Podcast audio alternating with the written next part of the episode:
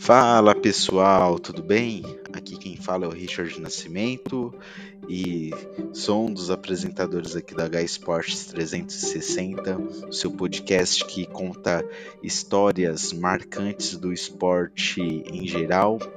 E hoje eu quero compartilhar com vocês algumas memórias que tive ao ao assistir o documentário da Netflix Brasil 2002, o Bastidores do Penta, e vendo esse documentário me trouxe muitas nostalgias porque comecei a lembrar de algumas coisas e quero compartilhar aqui com vocês, tá bom?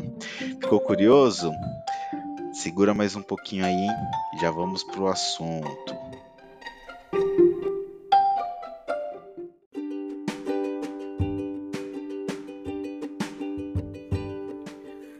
Antes de irmos direto ao assunto, vamos falar rapidinho do nosso patrocinador.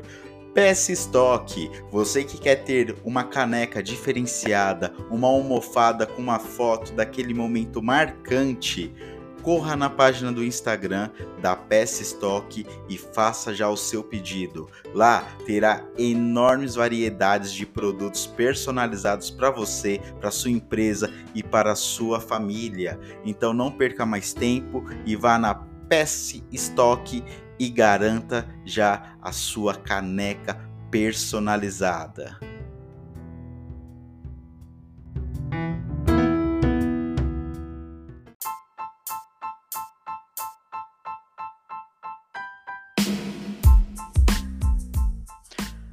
Início de conversa, como um bom brasileiro, eu amo a Copa do Mundo.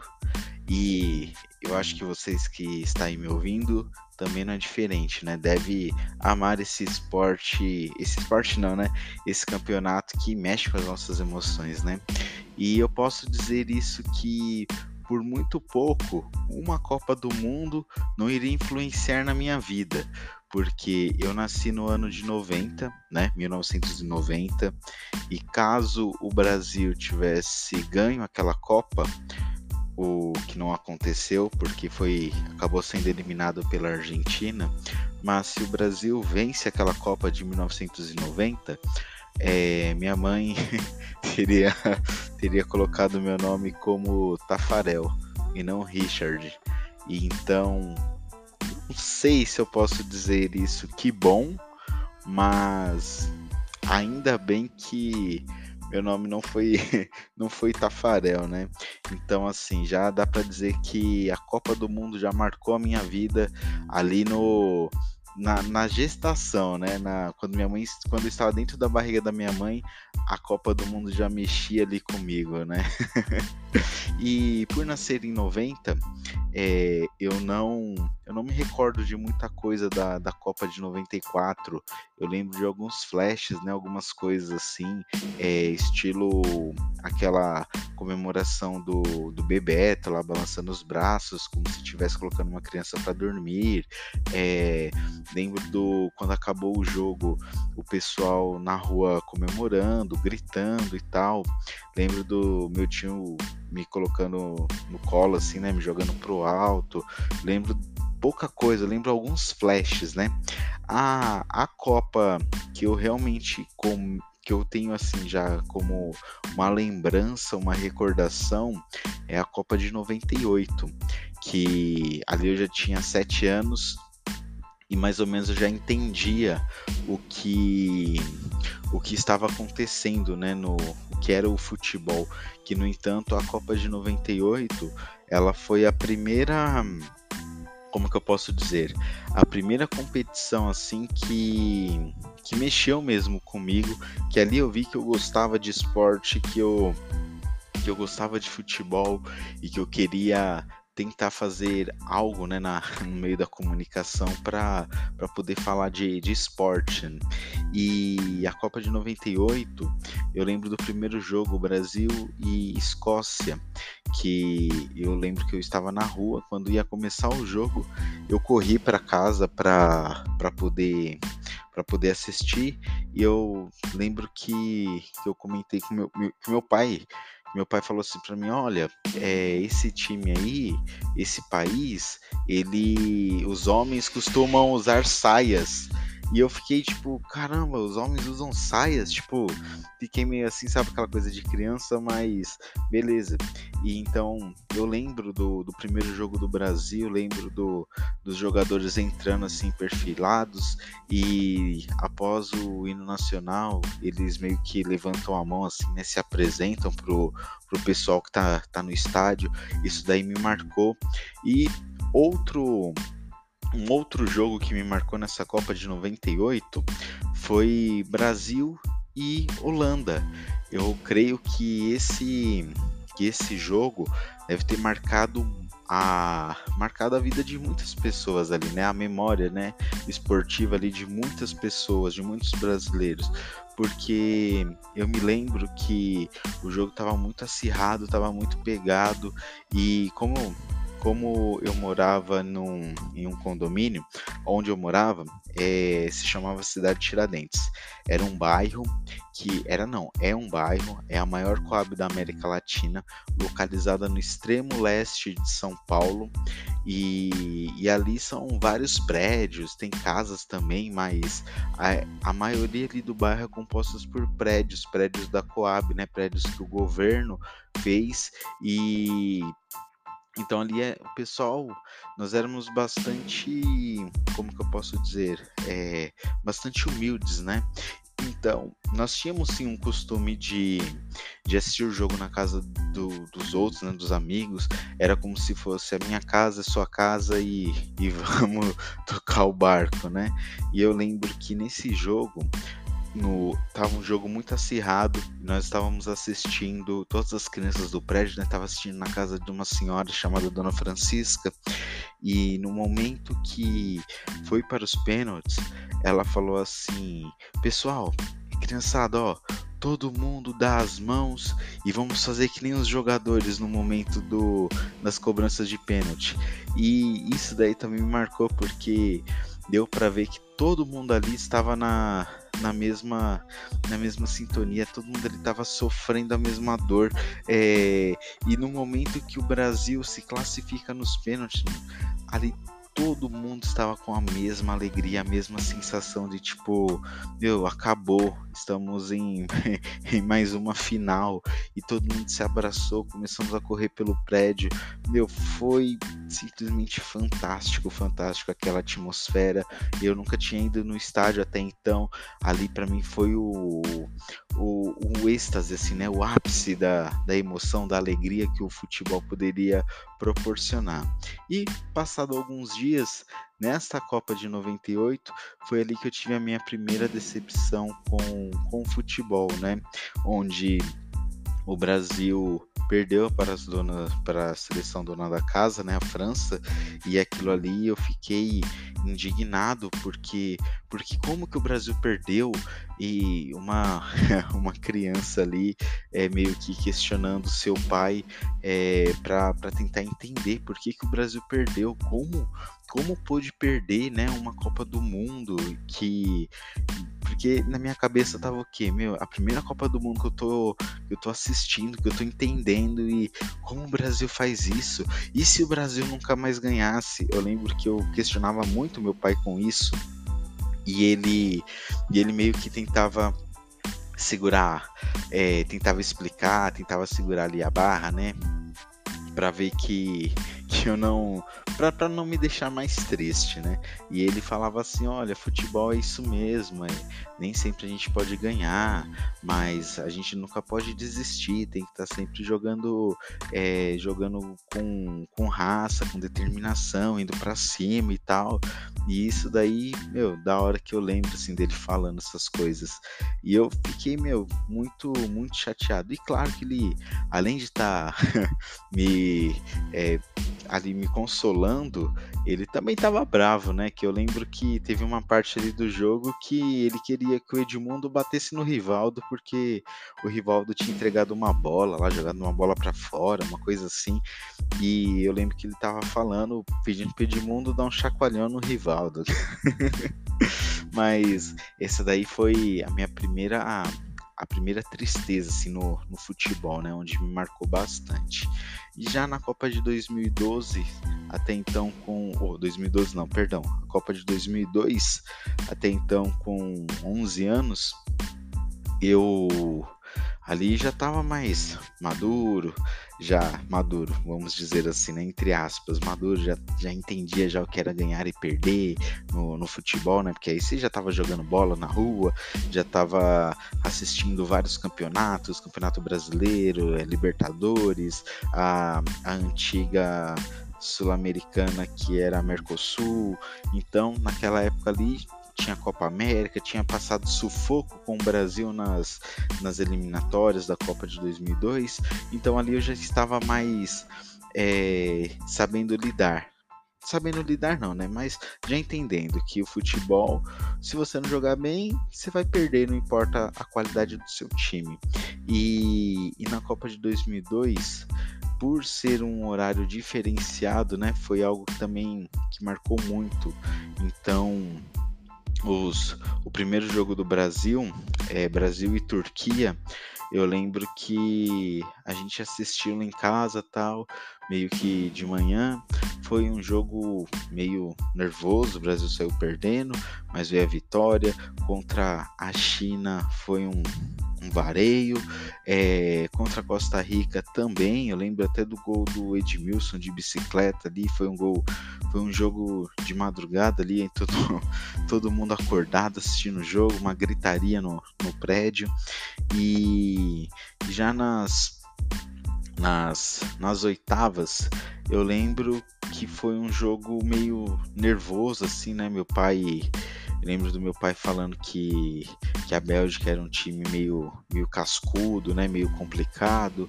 E beleza, até então ali eu só queria saber do Brasil ganhar só. e foi o que aconteceu, meio no sufoco ali, mas o Brasil conseguiu, conseguiu a vitória. Agora, um jogo dessa Copa do Mundo, tirando a final, né? Mas um jogo assim que ficou realmente marcado foi foi as quartas de finais contra a Inglaterra. Lembro que foi um jogo que ocorreu de madrugada e a gente, todo mundo assim, todo mundo na minha casa, né, acordou três horas e tal para assistir o jogo. E começou o jogo, é, eu olhava pela janela assim, né, para ver se os meus amigos também estavam acordados. Eu via as janelas deles todas acesas e começou o jogo, tal. Brasil, pum, tomou o gol, 1 a 0. E eu via uma gritaria, mas uma gritaria meia, meia, meia nervosa assim, sabe, com palavrões e tal. O meu pai olhou para mim e falou assim, ó, calma, segura que só tá começando o jogo e tal.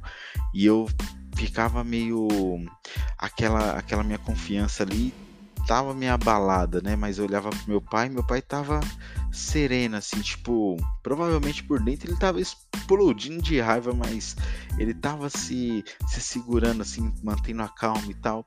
E ele falava: Ó, vamos ter calma, o Brasil vai virar, vai virar.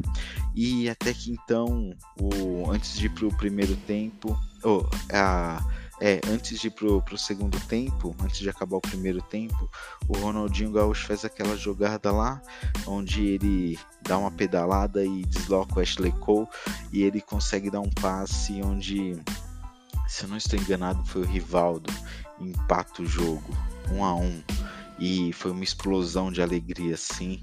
E na volta do segundo tempo, o Brasil bem focado e Ronaldinho Gaúcho faz aquela aquela pintura, aquela obra de arte que ele finge que vai cruzar, mas manda aquela falta direto pro gol, encobrindo o goleiro britânico, ou melhor, o goleiro inglês, e, e acaba virando a partida pro Brasil e com isso carimbando a vaga para semifinal. E a minha recordação assim, eu lembro me jogando em cima do meu pai, assim, né? Da minha mãe também, que estava perto dele. E a gente começou a gritar, meus irmãos também gritando. Aê! E por ser de madrugada, né? Eu lembro de eu pegar um lençol assim, tipo, e sair pelo meio da rua assim. Quem é de Coab sabe como que são os prédios, né? Como que são as ruas, todo mundo conhece todo mundo. E meu, eu lembro de sair correndo, gritando: "Brasil, Brasil!".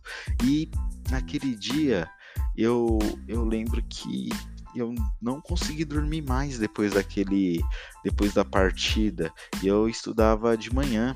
Eu já fui virado assim para a escola e a escola toda tava um alvoroço assim. O, os professores também não não estavam dando aula direito, só estavam falando do jogo, só estavam falando da Copa e todo mundo acreditando que ali ia vir o Penta e tal.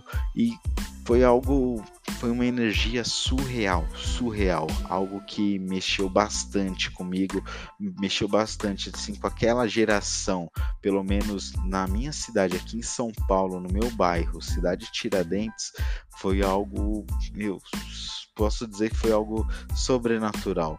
E, e após a, a eliminação da, da Inglaterra, fomos jogar contra de novo a Turquia. Foi um jogo pegado, mas ali é, a gente já assim na minha casa, ali na, na, minha vizinhança, parecia que todo mundo já acreditava que o Brasil estava na final.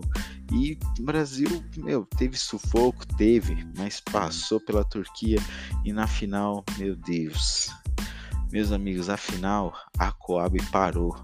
A Coab Cidade Tiradentes parou e não teve jeito Brasil 2 a 0 contra a Alemanha. Oliver Kahn que foi eleito o melhor melhor jogador da Copa. Ixi, não arrumou nada. é, Ronaldo deitou e rolou e trouxemos o pentacampeonato para o Brasil. Eu lembro que na comemoração, meu, as casas, assim, tipo, os apartamentos lá, né?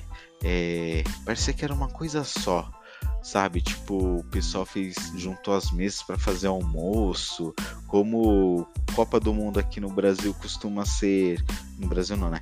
A Copa do Mundo costuma ser entre junho e julho. E nessa época aqui no Brasil sempre tem festa junina, é, então no meu prédio sempre costumava ter festa junina. Então o pessoal já aproveitou já para fazer uma festa junina enorme. Foi uma bagunça, foi morteiro, rojão. Ali foi onde olha a irresponsabilidade, né? Mas ali foi onde eu comecei a soltar os primeiros fogos. Não gosto, mas ali na, no calor da emoção acabei soltando, mas foi algo sensacional e que marcou muito, muito, muito a minha infância. Ali dá para dizer que já é o final da infância, né? 11 anos. E eu, após isso, estamos vivendo um longo jejum, né? E eu espero que nesse ano de 2022, após 20 anos, as crianças de hoje possam ter a mesma sensação que eu tive né, há 20 anos atrás e que eles um dia possam estar falando para outras gerações o que, que eles sentiram, o que, que eles viveram, porque ganhar uma Copa do Mundo é simplesmente maravilhoso. Você sentir aquela sensação, ter aquela sensação de alegria, aquela sensação de satisfação, de orgulho, é simplesmente fantástico isso. E que em 2022 que Deus possa nos abençoar e que essa Copa, que o Hexa venha, porque chega de jejum. Já sofremos muito já. Em 2006 eu lembro que eu fiquei indignado que eu fiquei, cara, como assim o Brasil não foi para final com aquela seleção na minha, na minha, na minha visão, a seleção de 2006 era muito superior. Foi a melhor seleção que eu vi jogar? E não foi para final. Eu achei um absurdo. Até hoje eu acho um absurdo. Mas são coisas do futebol. 7 a 1 não quero nem comentar. e então que nesse ano de 2022 que essa Copa seja a Copa do Hexa, que seja a Copa que vá marcar uma nova geração. OK? Pessoal, esse daí foi o meu relato, foram as minhas memórias de Copa. relatei aí que em 90, por pouco, eu ia. O meu nome seria Tafarel e não Richard. E relatei também um pouquinho aqui sobre as, a memória que eu tenho sobre a Copa de 98, a primeira tristeza que eu tive e, e a Copa de 2002 foi o ápice, né? Foi é, aquela coisa simplesmente fantástica, aquela alegria que nós não podemos descrever, né? Apenas sentir e, e que agora, em 2022, nós possamos levar o Hexa que já está na hora, né? Espero que você tenha gostado. Compartilhe é, esse episódio. É, espero poder gravar, trazer mais conteúdo para vocês. Se vocês quiserem, sejam um apoiador do nosso podcast. Vou deixar as informações abaixo e nos vemos na próxima, beleza? Um forte abraço, fiquem com Deus, até mais.